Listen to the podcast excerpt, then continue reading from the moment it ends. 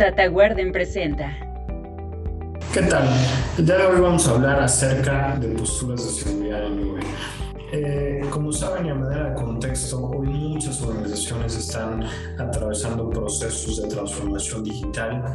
Eh, muchas organizaciones también están eh, llevando a cabo estrategias para adoptar esquemas de nube pública o de nube híbrida inclusive, o incluso en algunos casos de arquitecturas de tipo multinube. Entonces, en ese sentido se vuelve importante considerar una estrategia robusta y adecuada para establecer posturas de seguridad sobre ese tipo de, ambientes. Eh, algo que hay que tomar en cuenta para empezar en este tipo de, procesos es uno tener en cuenta el contexto de la organización, es decir, cada organización es eh, muy distinta en términos de operación.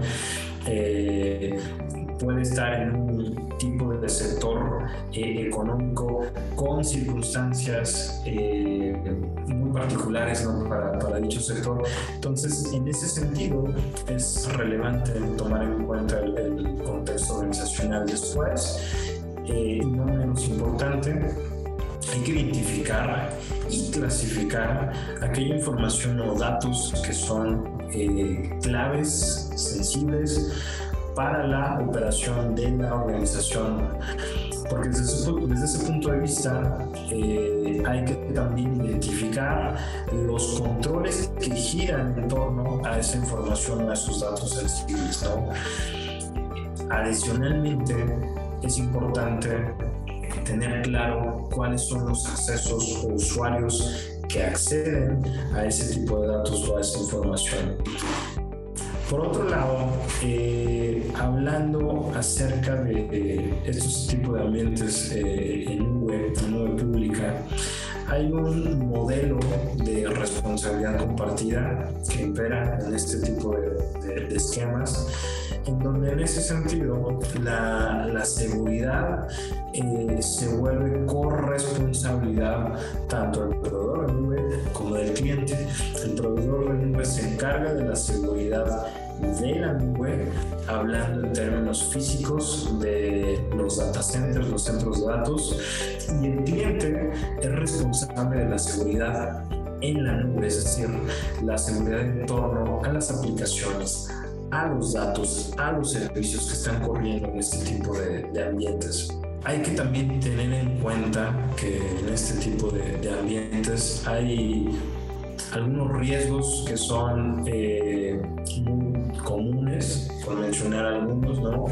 En este tipo de, ambientes, eh, uno de los principales riesgos que se puede presentar es la pérdida de datos. Esto porque en los ambientes de nube pública, la agilidad en cómo uno puede colocar información o servicios eh, en este tipo de ambientes es algo muy sencillo y por ende es eh, susceptible a que se puedan abrir brechas para los datos o para la información que uno está gestionando este, este tipo de ambientes. Entonces, en ese sentido, es un riesgo importante que se puede presentar.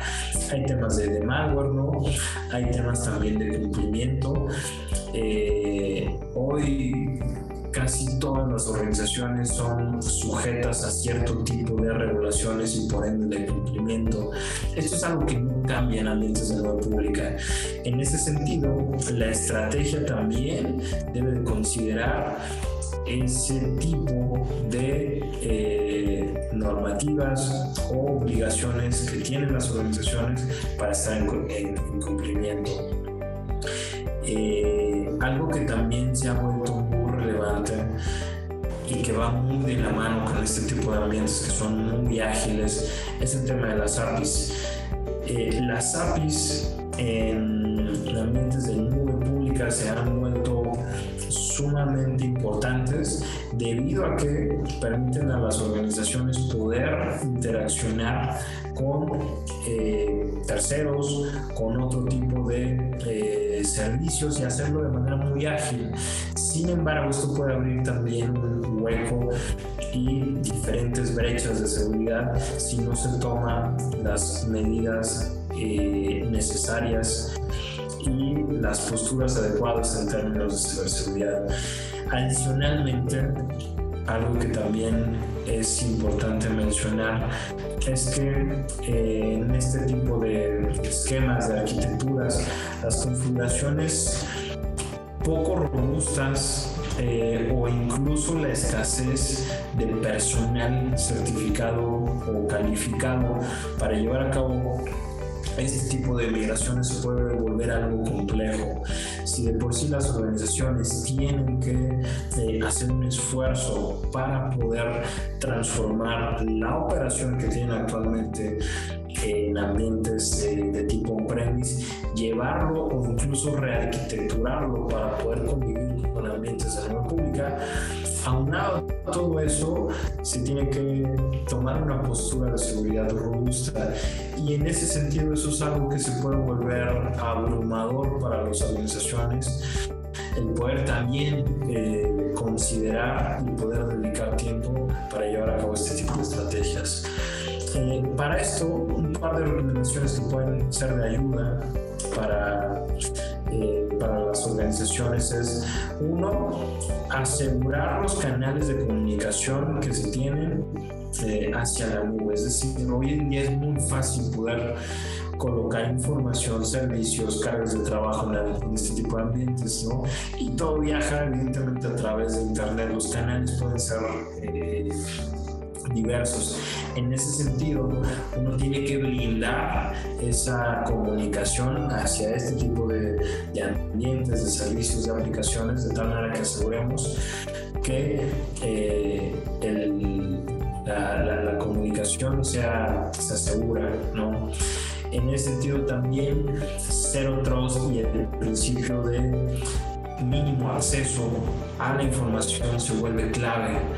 Eh, hay que acompañar este, esta estrategia con una postura de cero trust para poder segmentar estos ambientes de manera correcta y únicamente brindar acceso a los usuarios y perfiles que requieren acceder a la información para llevar a cabo distintas eh, tareas eh, o funciones que sean clave para la operación de, del negocio o de la organización.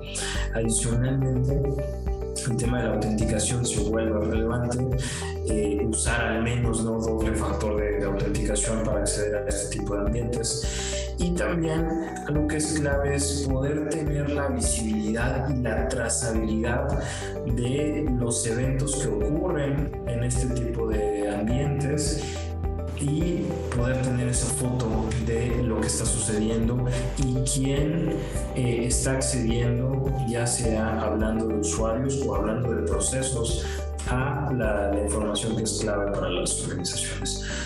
Adicionalmente, comentarles, en DataWarden podemos apoyarlos en ir construyendo y en ir diseñando en conjunto una estrategia eh, que les permita poder diseñar una arquitectura eh, con una postura de seguridad robusta y al final del día que se adecue también a la operación de cada una de eh, las organizaciones. Sin más, muchas gracias por el tiempo.